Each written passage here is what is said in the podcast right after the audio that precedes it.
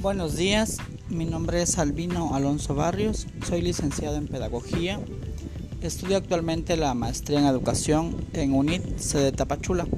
En esta ocasión nos toca hablar sobre la didáctica y su concepto.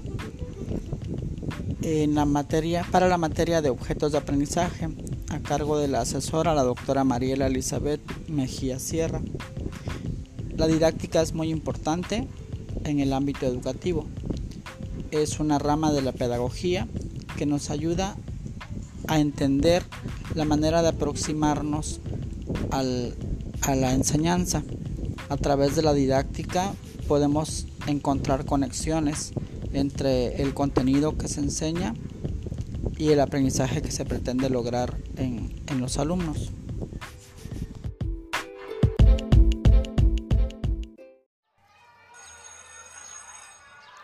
La didáctica como concepto es considerada la rama de la pedagogía que tiene como finalidad la búsqueda de técnicas y métodos que coadyuven al proceso de enseñanza-aprendizaje.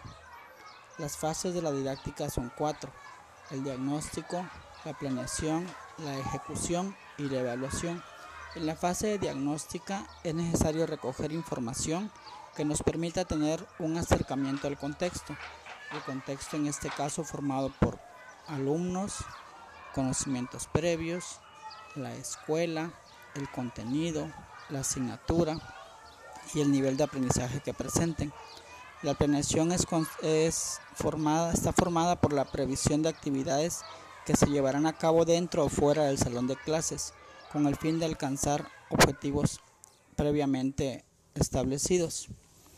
En esta planeación es necesario considerar a los estudiantes, los contenidos con los que se va a trabajar, sus conocimientos, los recursos didácticos con los que se cuente, los objetivos que se pretende alcanzar, la metodología a usarse, criterios de evaluación y el contexto en el que se va a trabajar.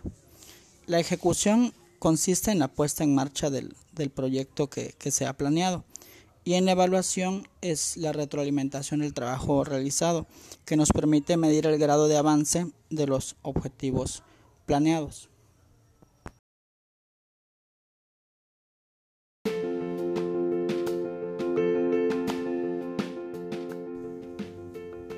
Uno de los autores más importantes sobre la didáctica fue Paulo Freire, quien propone la construcción de un universo temático donde considera debe guiarse por la aprehensión de temas generadores, cerrándole las puertas a didácticas bancarias amalgamadas con el depósito, el archivo, el verbalismo y el saber mecánico.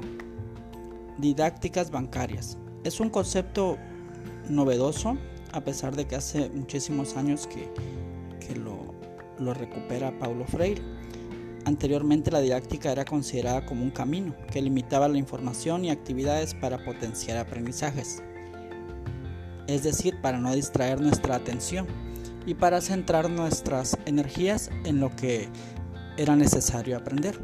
Actualmente hay un concepto nuevo, ambientes de aprendizaje, que, considera que podemos compartir un entorno, facilitar recursos didácticos para que el alumno aprenda y permitir al alumno que alcance sus propios aprendizajes.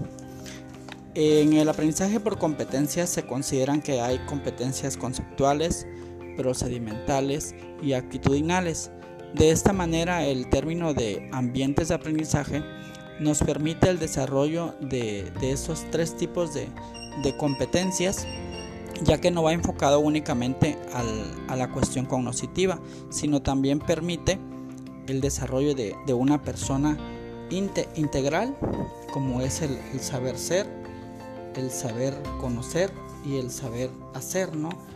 De esta, de esta manera podemos este, dar por concluido un primer acercamiento al concepto de, de didáctica y agradecemos la oportunidad de esta actividad que me ha parecido muy novedosa.